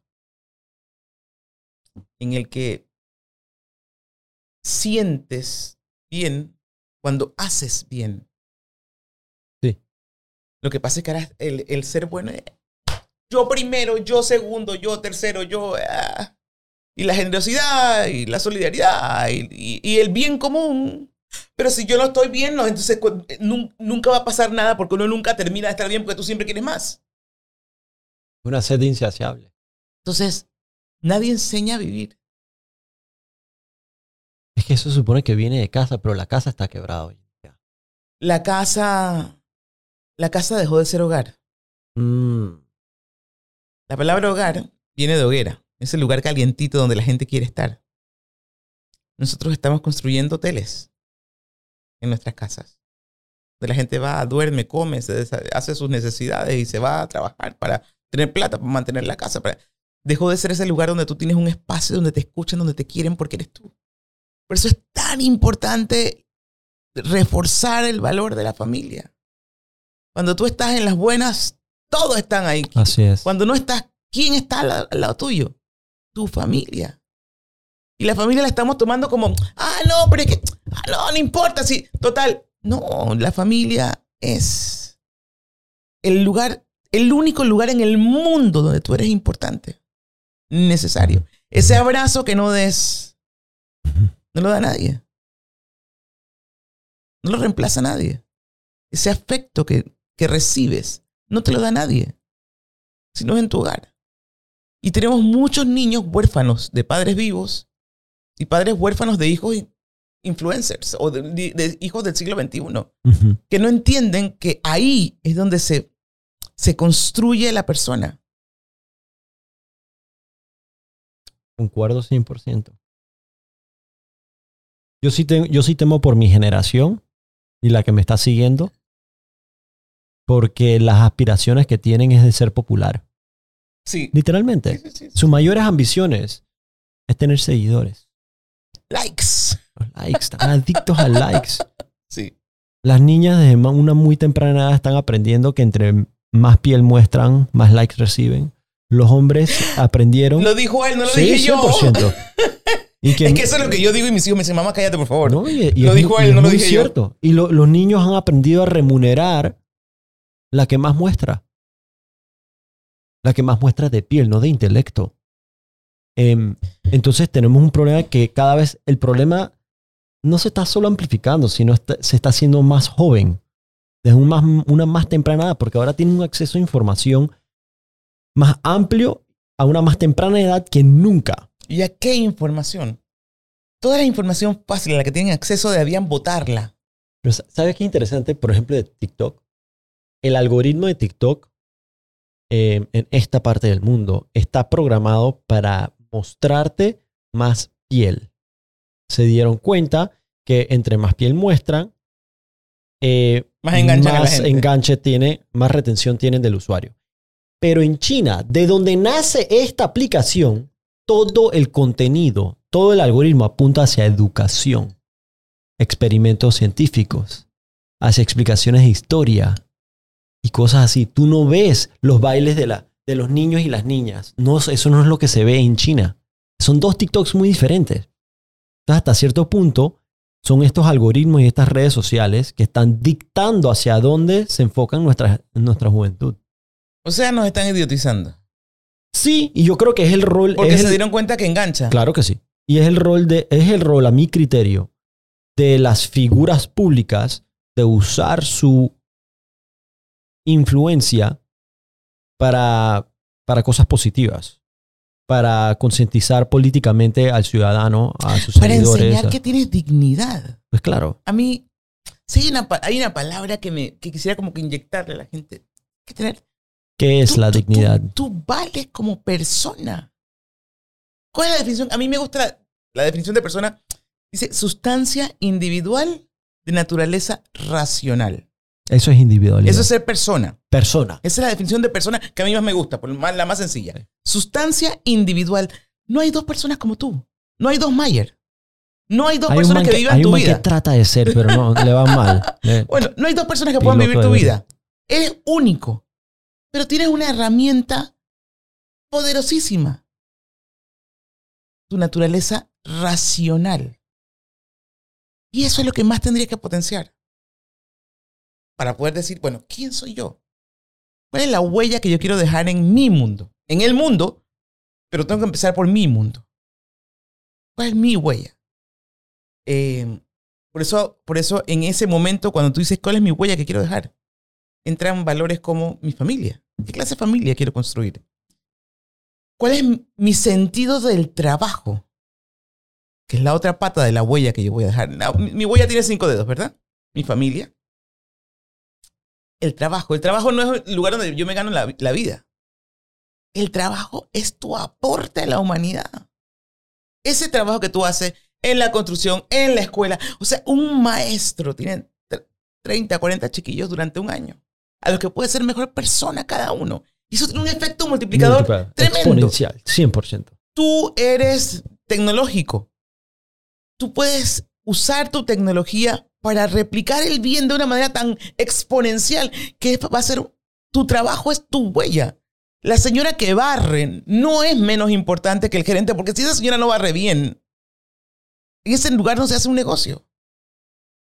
Entonces nosotros tenemos que comenzar a cambiar los valores que, que, te- que determinan qué es lo que de verdad cuenta en la vida. Cuenta la persona. Y esa persona, ahí donde le toca estar, tiene un rol único e irrepetible para que la humanidad funcione. Y la humanidad somos nosotros. Si ese muchacho que está ahí apretando cosas en la consola no se esfuerza por hacerlo bien, esto no lo va a ver nadie. Así es. Porque él es tan importante como tú y yo que estamos frente a la cámara. Así es. Entonces, nuestro concepto del trabajo tiene que cambiar. Mi otra huella tiene que ver con, con mis relaciones. ¿Cuánto yo me doy a los demás? ¿Cuánto yo desarrollo mi concepto de amigo? Estoy ahí para la gente a la que quiero, de verdad. Y a la gente a la que no quiero también. Soy, soy amigo, soy entonces, familia, trabajo, vida en sociedad, son parte de ese ser persona que, yo, que tiene que llevarme a pensar en lo que yo quiero ser, en la huella que quiero dejar en, en la humanidad. Si no, yo soy un pajarito que lleva la marea. Ahora se pone de moda, hay dos conceptos a los que tienen que tenerle miedo, a la propaganda y a la moda. Cuando algo tiene que ser promovido no es bueno, porque Ah, el bien tiene vida propia. el bien tiene vida propia. Y la propaganda es la herramienta de la moda.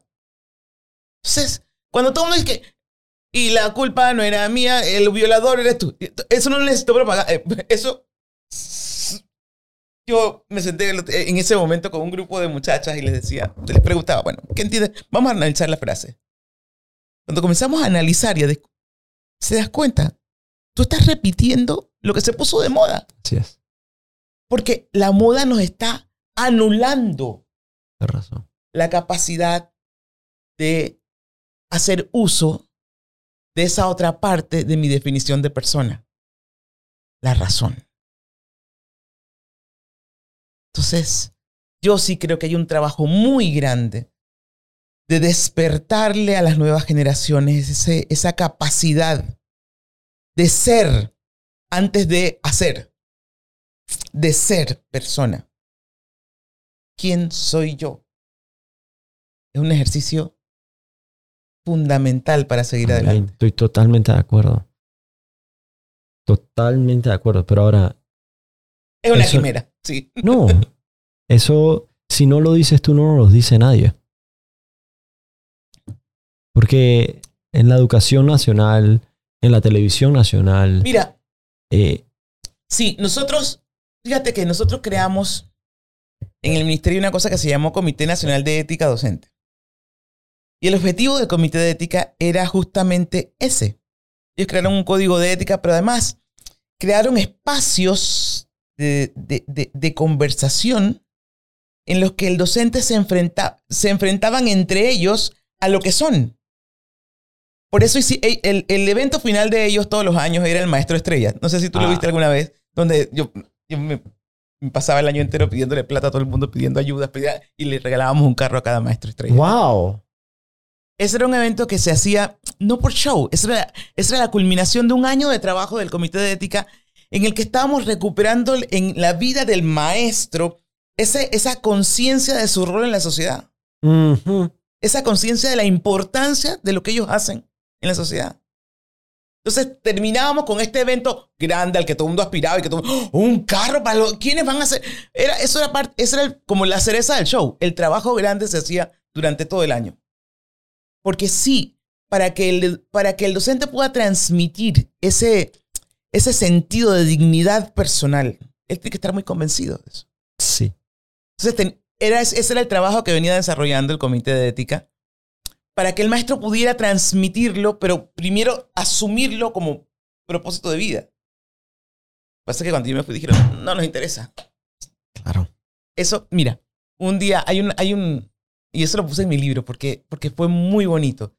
Yo me acuerdo que el Comité de Ética de los Santos tenía un evento y, y una maestra cuenta que estaba dice, anoche yo, eh, una del comité, yo estaba en el estadio porque ellos habían, los Santos había ganado ese año el, campeonato de béisbol.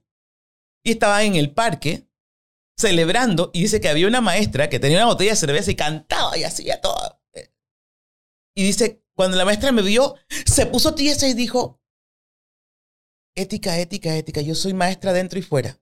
La señora bajó la cerveza y la iba a poner en el piso y la maestra le dijo, no la ponga en el piso. Puede servirse la, la cerveza en un vaso y póngala en la basura.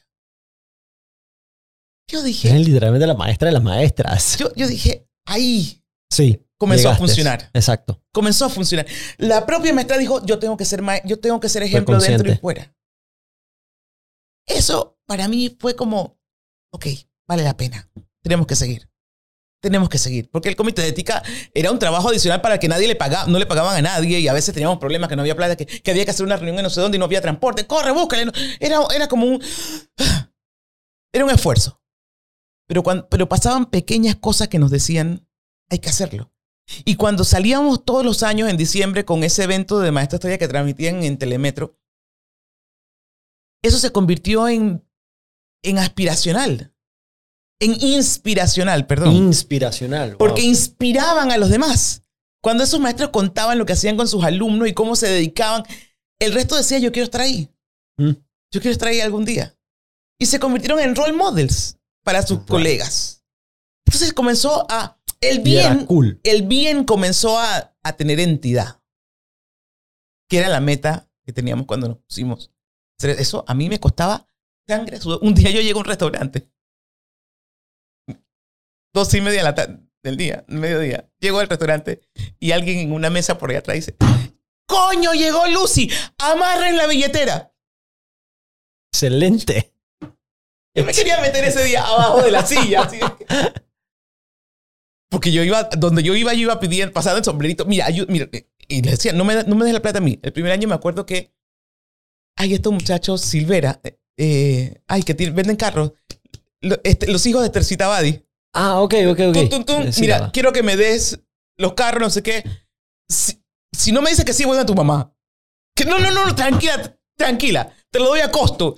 Yo iba por todo lado. Oye, deposita en la cuenta de estos pelados. eh, no sé qué. Conseguimos los carros para todo el mundo. Nos- El último día nos faltaban, el- como una- la última semana nos faltaban tres carros. Y yo me encuentro de carro a carro con Freddy Humber, que en paz descanse. Don Freddy, mire, estoy haciendo esto así, así, así, me falta. Y la esposa de mí es que, oye, eso suena bien. Mañana tú tienes tu carro, no te preocupes, nosotros te... todo, todo era así, todo. Yo iba como... Esto, el tema de Maestro Estrella, todo el mundo veía el show final, pero eso era un... Era- pero era más de, entonces era más de un solo carro que daban a- Dábamos 15. allá la bestia. Uno por cada región educativa. Y era una sudadera cada carro. O sea, la gente veía el show final, pero nadie se imaginaba lo que era corretear a la gente para que te donara. Y me puedo imaginar que para los estudiantes y que ser el estudiante del, Del profesor. O sea, eso era- además era, era un honor estar ahí. Y ellos desfilaban en sus regiones, los poníamos de abanderados. Ellos eran como protagonistas del, de su año.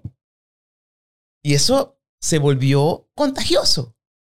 Qué bien. Es eh, te digo, me quitaba un buen, una buena parte de mi tiempo, pero valía la pena. Porque eran modelos positivos que le decían a la gente, esto es lo que debemos ser. De gente entregadísima, entregadísima. Hay una historia, la maestra de Darien, que era, y cuando los alumnos no venían, ella iba a la montaña de Casarrabio a buscarlo y qué pasó y hablaba con los papás. Y los, lo- a ella la postularon los, padres, los padres de familia De- ese año. Ah, wow. Porque decían, es que ella, ella sacó a mi hijo adelante, mi hijo no quería estudiar y ella lo venía a buscar y lo obligaba y no sé. O sea, las historias eran preciosas. Wow. Entonces, Eso vale la pena rescatar. mira, yo me mataba porque al final yo comencé, desde que llegaba como agosto, ya empezaba a corretear los carros. Era de llama a fulano, oye, hola, ¿cómo estás? Mira, y como claro, cuando tú estás de moda y eres ministro, todo el mundo te invita, ¿no? Entonces yo iba a todas las invitaciones que me hacían. que, a ver, ¿a quién caso? Como todo el ti- tiburón, llegó el tiburón así. Ay, hola, ¿cómo está? Ay, mira. Oye, ¿no quieres ser patrocinador? Te voy a sacar en televisión. Mira que no sé qué. Le hacía el show a la gente y al final siempre caían. Cada año me decían 100 personas que sí. Y terminábamos consiguiendo 13 carros. Y después los dos últimos eran. Eran ¿A peleados. quién? ¿A quién le pido corran? Siempre salían. Qué Pero era una forma de- programa. De poner el bien hacer de moda. Y funcionó. Los profesores, los invita los profesores de, de cada comité de ética en las regiones, cada vez que hacían una capacitación, ellos sabían que eso llegaba hasta el último maestro porque se volvió apetecible. Claro. Y eso entonces lo frenaron y lo pararon y ya eso no existe. Era Las locuras de Lucy, ¿no? Qué pena. Era un trofeo demasiado grande para que se lo llevara ella. ¿Quieres que te diga eh, qué tan em, qué tan poco destacado siento yo que es la educación actualmente en, en- en este país? Yo ni siquiera sé cómo se llama el ministro de gobierno.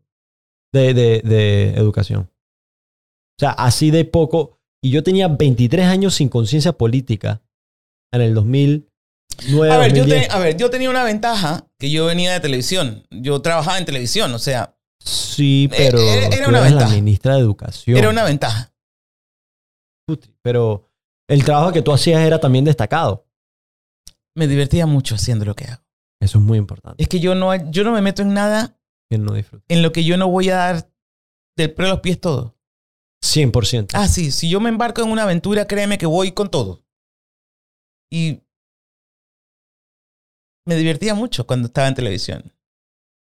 Ese cuento de que es que, ¿cómo así que yo voy a construir una noticia y está una de las partes y la otra no? O sea, eso, eso es un principio elemental del periodismo. Esto esto es lo que hace sabrosa esta, esta profesión. Tú viniendo del periodismo. Uf, ya sé lo que me vas a preguntar. Sí. O sea, tú viniendo al periodismo y que lo practicaste, ¿cómo te sientes con la manera en que te trataron a ti y trataron Era horrible. todo el tema político del- en los tiempos de Varela? Era en horrible. día. Era horrible. Era, era muy duro. Era muy duro. em, cuando yo veía las noticias en Canal 2. Sí, porque Lucy Molinar, no sé qué yo decía, yo trabajé ahí. Si tú eras Canal 2. Sí, yo fui Canal 13 primero, después Canal 2. ¡Wow! Eh, muy duro, muy duro. Pero bueno, lo que no te mata te hace fuerte. Total. Y sabes que menos mal por las redes. Sí, ya, ya llegaron las redes para quedarse. Yo no, yo no era muy, yo no era muy, muy, muy metida en las redes porque Ujú. me da- no había aprendido a usarlas, ni había Ujú. aprendido el lenguaje. ni- no es que ahora lo sé. Tomé un cursito ahí y, y ahora estoy como que, ¿sabes qué más? Me voy a sacar. No es que lo hago, lo hago todos los días, pero cuando tengo ganas de decir algo, Yo, voy y lo digo. yo te puedo, yo te puedo enseñar un par de cosas. ah, maravilloso. Sí. Por ejemplo, cómo, cómo catar cereales. A ver. Yo, empe- yo empecé catando cereales. Así como los yeyes catan vino. Yo cataba cereales por 20 minutos enfrente de, de- de la cámara y la gente lo veía. Así empezó todo. no es mentira. Mayer, me, me da rabia que me digas eso porque entonces te va a caer el saco de las payasadas. Yo, yo empecé siendo payaso. Yo soy 90, yo soy 80% payaso y 20% mucha seriedad. Y cuando, cuando te toca ese 20% es contundente. Ok. Porque yo sí ¿Puedes trato de aumentarlo a reírme de todo. 70%? ¿A 30%? La, la seriedad, Ajá. yo creo que sí. Pero, pero ¿sabes qué? Que entre, No, entre pero tú tanto- puedes, a ver, ¿quién dijo, a Sí. ver, quién dijo que ser profundo, Sí. ser, mostrar el bien y hacer todas Sí. estas cosas buenas tiene que ser aburrido? Ah, no, es que no. Es no es que tienes que dejar de ser, hacer payasada, 100%. es que tiene que sentir el sentido la payasada. 100%. Ok, eso me hace feliz. To- No, 100%. Es que, a ver, se ha, se ha inventado que lo bueno no vende, porque tiene que ser aburrido. No. Yo, yo nunca me encueré ni nunca no sé qué, y tuve Epa, 70% de share eso. toda la vida. eso. lo bueno no tiene que ser aburrido. Puede ser tan profundo como divertido. Sí, Interesante, puede ser. Hombre, así es. eh, eh, no tiene por qué ser.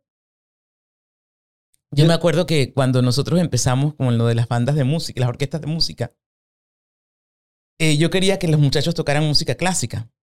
Porque las, teníamos un montón de bandas de guerra y eso no sirve para nada. Buen punto. Porque desde que nacieron mis hijos, yo estudié el tema del cerebro de mis hijos. Y está estudiadísimo que cuando un muchacho es capaz de leer e interpretar música en el cerebro, se conectan muchas cosas que facilitan el estudio y el aprendizaje. Entonces, vamos a hacer, vamos a meternos en la música.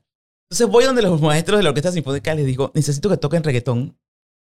Casi me linchan, pero Dino Nugget, que yo pensé que era el primero que me iba a, como, como que es más joven, más Wow. moderno. Tú eres una irrespetuosa. La orquesta Muy- sinfónica, como Muy bien. Yo le dije, pero es que para llevar a los estudiantes allá, yo tengo que comenzar de donde ellos están. No, ¿cómo se te ocurre? Al final lo hicimos.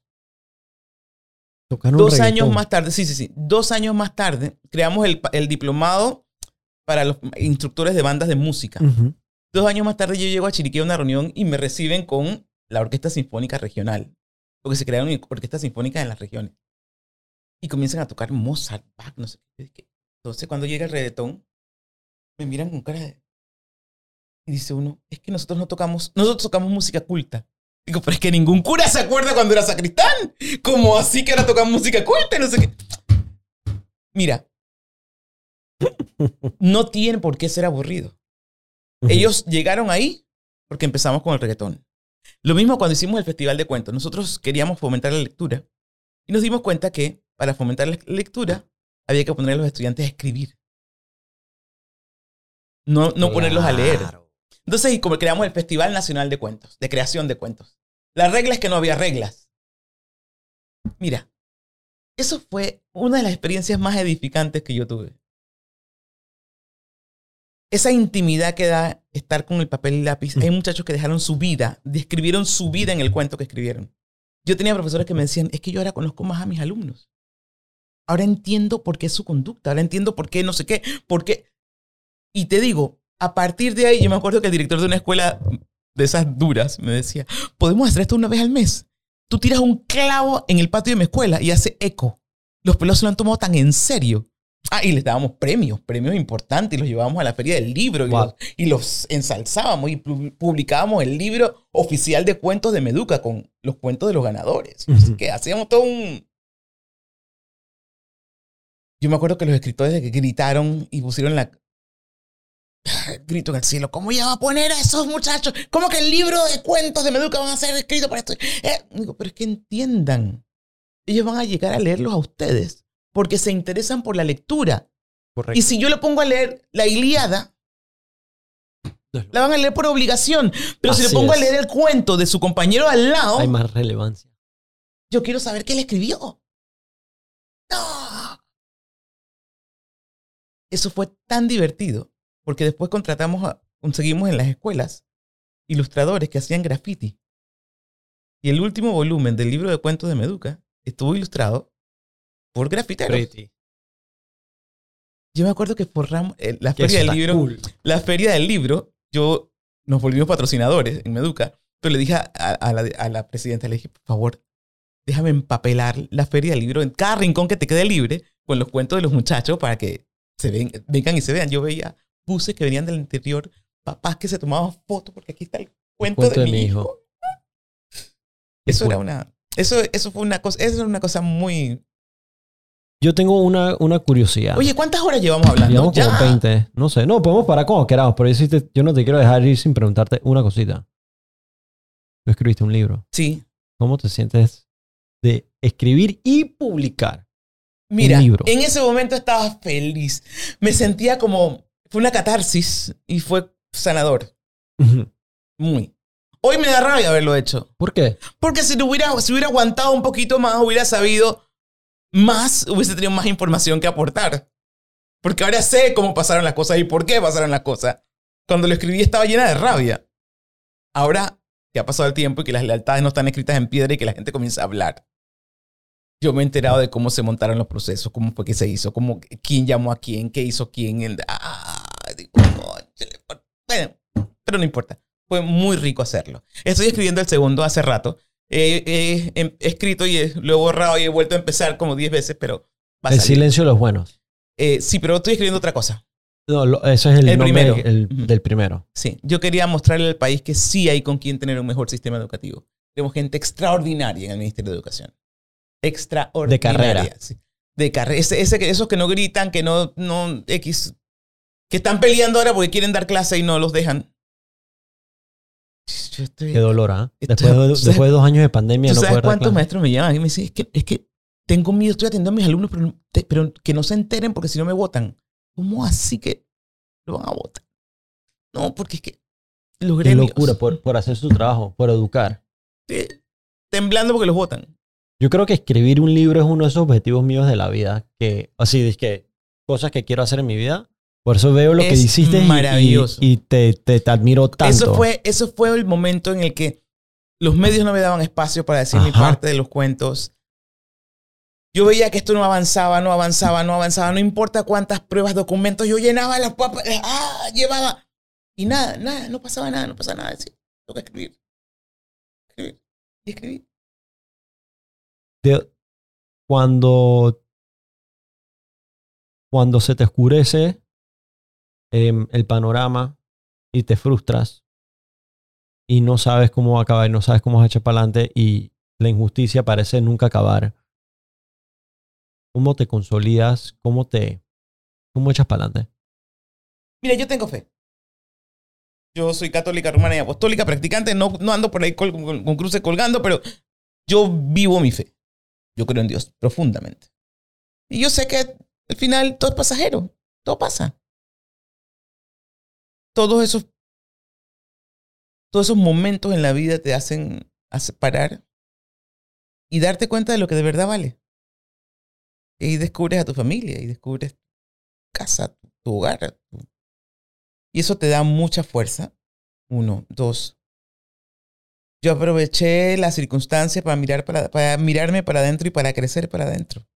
Y yo creía que era, no sé, yo estaba bien y no sé qué. Cuando te paras tan duro Y hay una frase que me dijo un cura amigo que, que a mí no se me, que me, me marcó mucho. Él me dijo, momento, Jesús vino a la tierra, resucitó muerto, le dio la vida, vista a los ciegos, hizo, hizo eso y lo colgaron en una cruz que tú pretendes que te saquen en anda, porque trabajaste por la educación. No. Llévala, lleva tu cruz Qué con la misma hidalguía y con la misma ni- dignidad con la que la llevó Jesús. Y, sirvió- y habrá servido para algo. Ah, Cada vez que me quiero como... Acuérdate. Lucy, thank you. You're welcome. De veras, De verdad que me ha dado mucho gusto. No, el placer ha sido mío. Y, y, y, y- que sea la primera de, de muchas, porque creo que las voces de razón tienen que ser escuchadas. Em, y te agradezco por ser una de ellas. De veras. Y yo estoy muy contenta de haberte conocido, finalmente. Thank Y me alegra verte fuerte. Gracias. Eso al final te dice que toda esa, toda esa maraña, tramoya de maldad, cuando es maldad, no te destruye, No, te hace fuerte. creo que me impulsó a un lugar donde yo no hubiera estado sin eso. Así que no Bravo. cambiaría nada. Como tú, no cambiaría nada, Lucy. Bravo. Thank you, ¿viste? You're welcome.